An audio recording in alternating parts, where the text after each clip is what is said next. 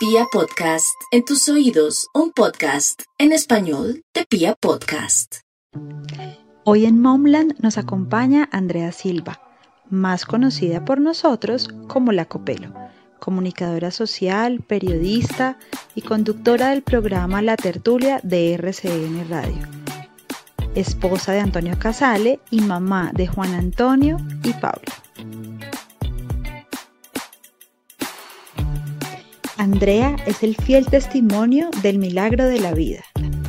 Hablamos sobre sus embarazos, el poder de su fe y las enseñanzas que le han dejado sus hijos. Conozcamos a esta mamá real. Bienvenidos a Momland.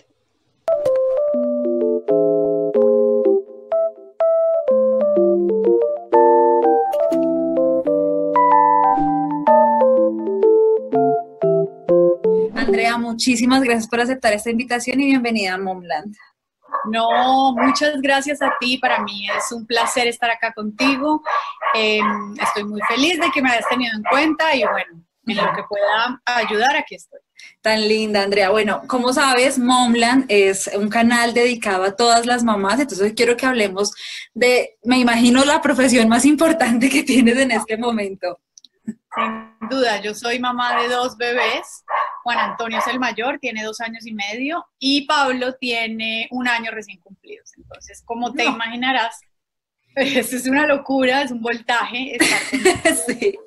La cuarentena ha sido maravillosa porque, pues, 24/7 eh, junto a ellos, pero igual de difícil también por todo lo que implica y todo lo que exige el rol de mamá. Claro, me imagino. Bueno, quiero que hablemos de un tema súper importante. ¿Cuál fue tu reacción o tu sensación cuando viste esa prueba de embarazo positiva cuando estabas esperando a Juan Antonio? Mira, Juan Antonio fue un niño muy pedido, muy deseado. Yo no podía quedar embarazada. A mí muchos médicos me habían dicho que no iba a, poder tener hijos fácil. Oh, por em, Dios. Horrible. Yo lloraba todos los meses, o sea, de verdad, o sea, pensé que nunca iba a poder ser mamá, era el sueño de mi vida, hasta que finalmente llegó y, yo creo que ese día yo no lo voy a olvidar jamás, o sea, la felicidad, es que no te la puedo describir. Mm. Fácilmente puedo decir que es el día más feliz de mi vida. Bueno, también cuando nació, porque es que ese momento en que uno le ve la cara único, no tiene comparación, pero en el top 3 está el día que me enteré que estaba embarazada. Eso fue, oh, Dios mío, yo lo repetiría mil veces. Qué lindo. ¿Cómo le contaste a Antonio que estabas esperando bebé? No, pues como era tan, tan rogado y tan pedido y tan difícil, él estaba viviendo ese proceso conmigo muy de cerca, entonces no, ah, digamos que no hubo como sorpresa, o sea, los dos estábamos em, en el día a día de eh, pruebas de ovulación, de momentos claves, o sea, él sabía todo, entonces cuando ya hubo ese retraso, pues yo no, la verdad es que yo no me sentía capaz de ocultárselo. Obvio era algo que estábamos esperando hacía mucho tiempo, entonces em, me hice la prueba con él y él estaba conmigo, o sea, fue todo juntos. Ay, qué lindo. ¿Qué fue lo más duro del embarazo? ¿Te dieron las náuseas o, tuviste más bien un embarazo tranquilo? No, para mí en los dos embarazos, los tres primeros meses fueron horribles. O sea, me sentía enferma, vomitaba muchas veces al día, Em, me sentía, realmente lo peor era el rebote y la maluquera y las náuseas y pues la vomitada. Y eso se me quitó como casi con Juan Antonio a los tres meses, pero con Pablo me duró un poquitico más. O sea, con Pablo fue un embarazo más, fue un embarazo intenso. sí, más intenso en cuanto a síntomas. El de Juan Antonio fue una maravilla a partir del tercer y cuarto mes de la semana 12, más o menos. Sí. Eh, el resto súper bien, feliz. Yo me sentía la mujer más feliz del mundo, o sea, amaba mi barriga. Tanto que cuando ellos nacieron, porque me pasó con Pablo también, em, extrañaba esa barriga, o sea, yo fui feliz, es que, para mí fue, fueron los más felices de la vida, con esa panza gigante, yo me sentía divina, me sentía plena, me sentía absolutamente eh, realizada, entonces, obviamente uno está feliz, también se ve feliz y todo sale bien, afortunadamente. Así es. Bueno, cuéntanos un poco los partos. ¿Cuál fue el parto más duro? ¿Antonio te pudo acompañar? Cuéntanos un poco cómo fue esta experiencia. Eh, fueron los dos por cesárea, porque yo no dilaté, estuvimos esperando mucho y finalmente pues tuvieron que hacerme cesárea. Yo al principio pues quería, obviamente, como, como todo, que fuera parto normal, pero no estaba tampoco cerrada a la idea de una cesárea. Entonces, cuando el médico me dijo, dije, bueno, listo, pues tocó, eh, qué nervios, pero bueno, estaba rodeada de, mi familia, estaba Antonio, está mi papá que es médico, él me acompañó también, entonces fue, un momento súper especial en un lugar muy lindo en Bogotá. Em, el médico fue una maravilla, entonces eh, yo creo que de verdad, a pesar de que es una cirugía y a pesar de que hay muchos nervios y a pesar de que es todo muy intenso, yo estaba eh, tratando de mantener la calma y estaba feliz porque quería verle la cara a Juan Antonio. Entonces, los embarazos como las cesáreas, porque obviamente con Pablo también tocó cesárea, fueron muy tranquilos y salieron muy bien afortunadamente. Qué bueno, me alegro mucho. Esos primeros 40 días que para nosotras son unos días de conocer, adaptarnos a nuestros bebés, eh, nuestras hormonas están en un sube y baja terrible, estamos, mejor dicho, eso. Para mí los 40 días fueron una odisea completa, muchas emociones, en fin, ¿cómo fueron esos 40 días? Eh, primero, pues obviamente con Juan Antonio, que era la primera experiencia, ¿cómo fue un poco este proceso?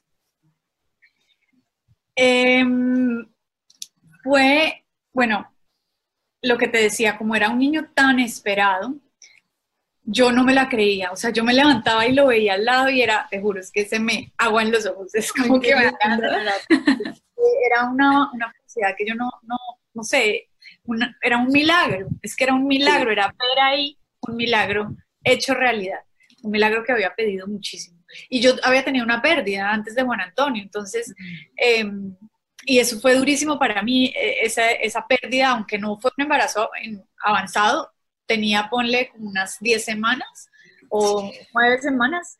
Em, entonces, para mí, eh, ver que ya el embarazo había llegado a término y había nacido Juan Antonio, pues era una maravilla. De todas maneras, a medida que empezaron a pasar los días, las noches sin dormir, el dolor, la lactancia, el cansancio físico, había momentos en que uno sí empieza a sentir una especie de desasosiego, del que uno antes no es consciente, ¿no? A mí algunas veces me dijeron, ojo que esos primeros días es normal que llores, es normal que te sientas triste, pero yo decía, ¿cómo va a estar triste si es que cumplió un sueño? Y sí lo sentí, había momentos en que yo empezaba a sentirme triste sin saber por qué, también agobiada, mucho cansancio, es que lo de no dormir para mí todavía hoy es lo más difícil. Sí, de acuerdo eh, porque al otro día uno no es persona, entonces seguir con la vida, pero sin dormir, no es, no es igual. No es igual, exacto.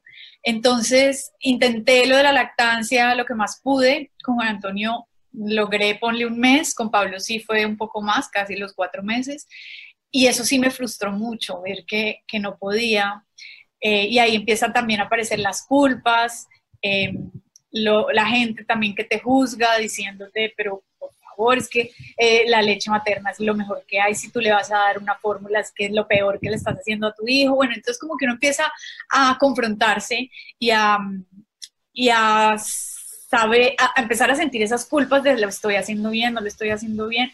Eh, a reconocer un bebé, porque pues finalmente tú lo tuviste contigo muchos meses, pero lo estás viendo por fuera. Eso también implica otras cosas. Em, para mí fueron duras. Realmente los, los, primeros 40 días, pero en general el primer año me parece que, que es un año de mucho, mucho amor, pero también mucho aprendizaje, de ensayo y error, de darse duro y después ser un poquito más, em, ¿cómo se dice? Como más, no, darse tan duro. Em, pero ya al año como que la cosa se calma y uno empieza a tener una rutina y a manejar y a empezar a hacer eh, equilibrio, ¿no? Con, con todas las cosas de la casa y de los hijos. Pero en general, eh, los, yo tuve ayuda, afortunadamente, mi mamá me ayudó muchísimo, mi papá también, Antonio, eh, y eso, esa red de apoyo, creo, es muy importante para esos primeros días. Y yo, afortunadamente, la tuve. Entonces, lo logré. Qué bueno, admirable. Quiero, me, me, gustaría que le mandaras un mensaje, pues debido a, a, esos momentos que tuviste la pérdida, que estuviste tanto tiempo deseando a Juan Antonio. Seguramente hay muchas mujeres como tú que también les dijeron, olvídese, no va a ser mamá, no va a tener hijos. ¿Qué mensaje le darías hoy a esas mujeres que pasaron por esa situación parecida a la que pasaste tú? Pues yo creo en Dios. Eh, y yo creo mucho en que, eh, en que los milagros existen. A pesar de que uno a veces siente que existen, pero que no son para uno, ¿sabes? Así es. Yo he oído mil historias de gente a la que le ocurren cosas extraordinarias, pero jamás me van a ocurrir a mí. Y, y a mí me pasó. Cuando yo tenía y estaba convencida que no iba a poder tener hijos, llegó Juan Antonio. Cuando estaba aún más convencida de que no iba a tener más hijos, llegó Pablo. Entonces, no perder la fe, eh, luchar, porque hay muchas cosas que uno puede hacer, o sea, eh, pruebas médicas, hay médicos de fertilidad, especialistas, especialistas en fertilidad que también pueden ayudar, hay, o sea, hacer todo lo que está al alcance de nuestra mano, de nuestras manos, porque esto es una cosa, digamos, en equipo, y confiar, y confiar y aceptar también, porque a veces, después de que uno hace todo, no pasa. Y siempre todo al final es por algo. Entonces, es un proceso de paciencia, es un proceso de em, aceptación y es un proceso de fe. Yo creo que eh, esas son como las, las tres, eh, los tres brazos más fuertes de, de la espera, ¿no? Y, y, que pues que todo se puede y que al final, en algún momento, llegue o no, es lo que, va lo que tiene que pasar. Lo que te tiene que pasar a ti, lo que me tiene que pasar a mí, esa es la vida. Entonces, sí, pues el mensaje en concreto es no perder la fe. Qué lindo. Tocaste un tema ahorita también súper importante que vivimos y afrontamos eh, las mamás, sobre todo las mamás primerizas en, este mundo de redes sociales, donde se imponen a veces patrones por precisamente por las personas que son influyentes en estos medios, entonces que se promueve la lactancia materna, que se eh, juzga la lactancia por fórmula y demás. ¿Qué, ¿Qué reflexión, después de todo el proceso que tuviste, tanto con Juan Antonio como con Pablo, qué reflexión o qué puedes decirle también a esas mujeres que por X o Y razón no pudieron lactar y en este momento seguramente también se sienten como eh, está mal, no, no, lo logré, no pude?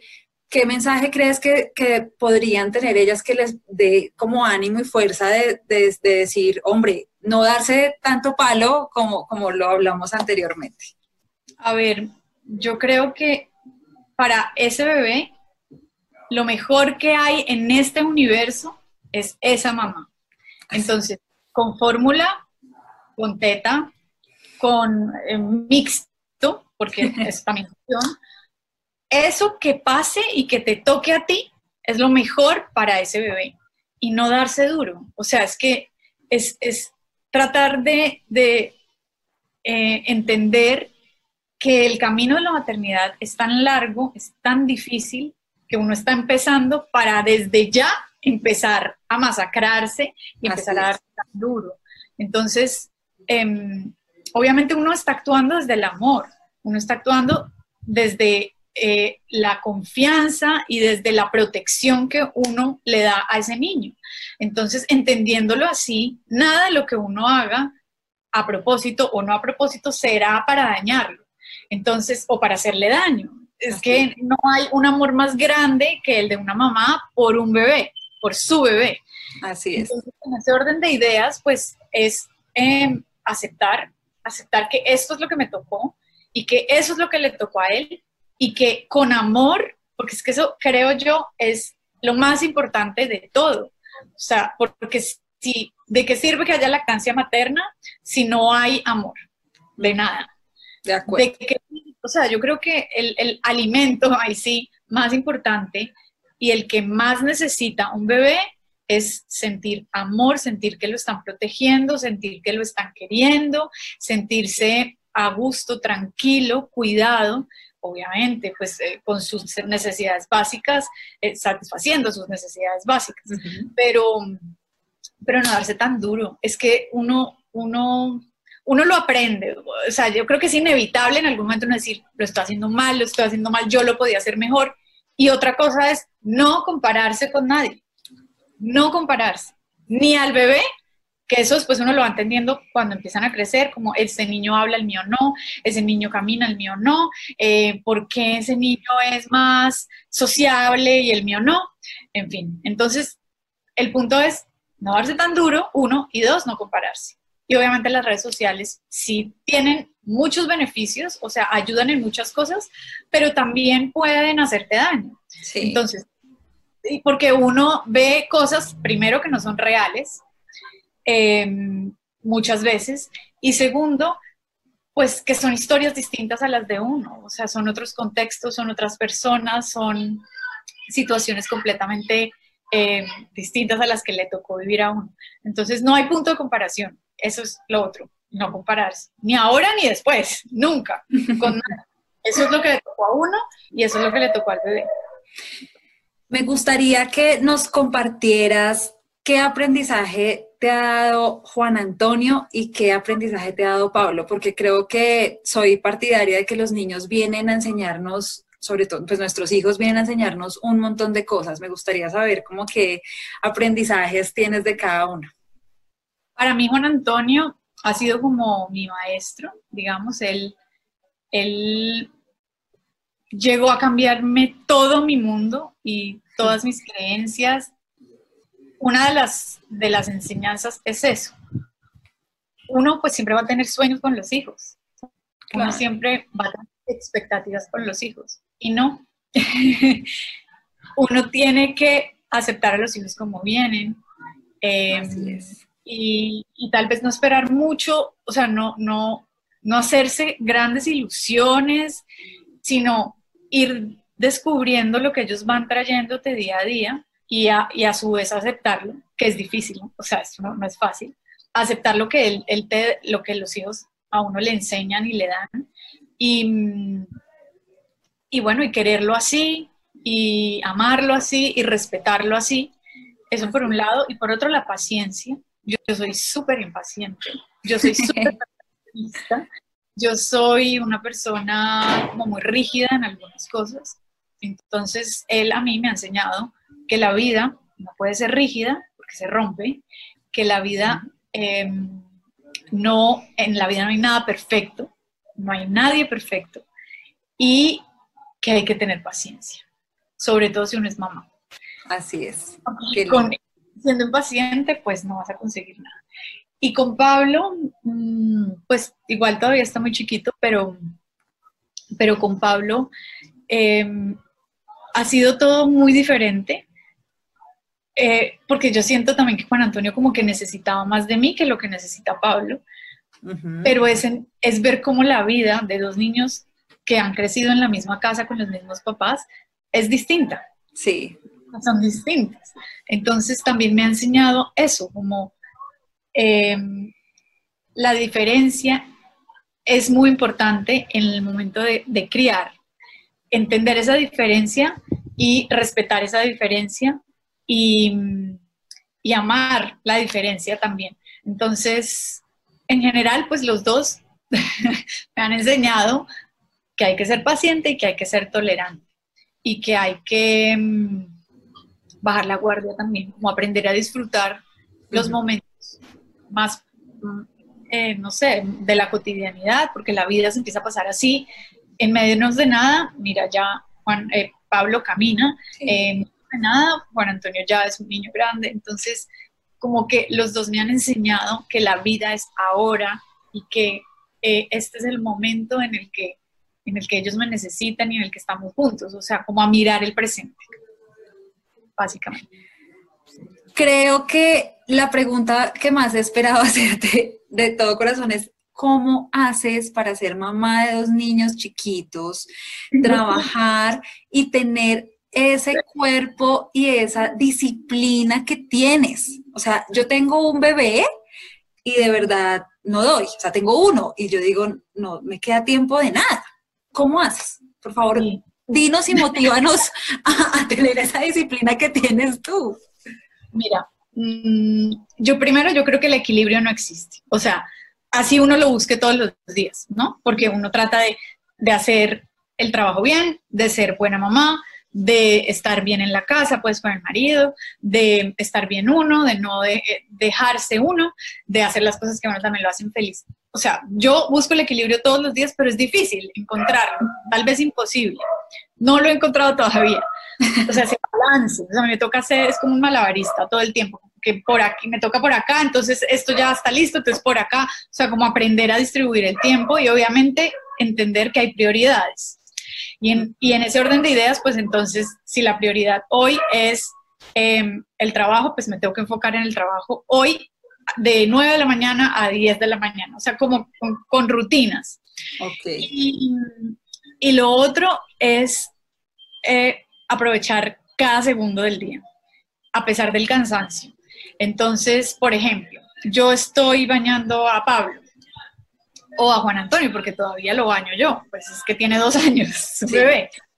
Y mientras él lo meto a la tina, pues estamos ahora en Cúcuta, en clima caliente, entonces es en el pasto, en el patio, él juega, yo le pongo juguetes y tal, y cojo una banda, por ejemplo, me la pongo en las piernas y empiezo a hacer ejercicio de pierna o de brazo. Y a su vez, cuando los niños están, no sé, les pongo un libro para colorear, yo, a mí me encanta leer, es de las cosas que más disfruto, entonces cojo y me pongo a leer un libro. Em, pero es dificilísimo. Eh, yo no te voy a decir, pues, que es lo más fácil, ¿no? Encontrar ese equilibrio. Y te digo una cosa, un hijo es un paseo. A mí me lo habían dicho y yo no lo podía creer porque yo estaba muy embolatada. un hijo es un paseo. Ahora lo veo yo. Un hijo es un hijo, como me dice mi esposo, y dos hijos son como 100 hijos. se multiplica, no, se triplica. Cuando ya tú crees que está el día, listo, ya voy a terminar, los voy a dormir, voy a tener tiempo para mí. De pronto, pum, el otro se despierta, el otro le dolió la muela, el otro tuvo dolor de estómago, en fin. Pero, pero es como aprovechar los momentos. Es básicamente eso. Y también lo mismo, no tener expectativas, no decir, bueno, eh, es que esta vieja tiene cuatro hijos y tiene un cuerpazo, yo por qué no? yo no voy a hacer eso, no compararme y también ir como tratando de ser un poquito em, suave conmigo misma, ¿no? Volvemos a lo mismo, ¿no? Ir paso a paso y tener metas, tener sueños. Entonces, ¿yo qué sueño, no? Yo sueño por lo menos leerme tres libros eh, en este semestre. Pues trato de ir logrando. Eso sí, por ejemplo, a mí ya no me queda tiempo para ver series, que me gustaba ver series. Eh, pero o leo libros o veo series, las dos no puedo. No puedes. o hago ejercicio o salgo a verme con mis amigas, digamos, antes de la cuarentena. No, me toca o una u otra. La otra. Y así como ir llenando, jugando Tetris. Es, así son mis días. Ya, para finalizar, porque sé que debes estar súper ocupada, ¿qué aprendizaje quisieras dejarle a tus hijos para toda su vida? Eh, el autoestima, ¿sabes? Yo esa pregunta me la he hecho mucho y creo que una persona que se quiere a sí mismo es una persona que tiene mucho terreno ganado en todos los sentidos. Em, entonces me gustaría mucho que ellos crecieran sintiendo que son muy valiosos. Sea, obviamente no hablo de gente prepotente, ni de gente creída, ni de gente, no, sino gente que se valore y que, y que se respete y gente que no permita que le hagan daño, o sea, que pueda decir que no, que pueda poner límites y que sean felices en lo que quieran, porque es que eso es fácil decirlo, pero a la hora de la verdad, que yo lo acepte pues de ahí del dicho al hecho, como dicen, hay un tramo muy largo, pero básicamente eso, que, que, se quieran a sí mismos y que sean felices. Es lo que yo quisiera en esta vida para ellos, para los dos.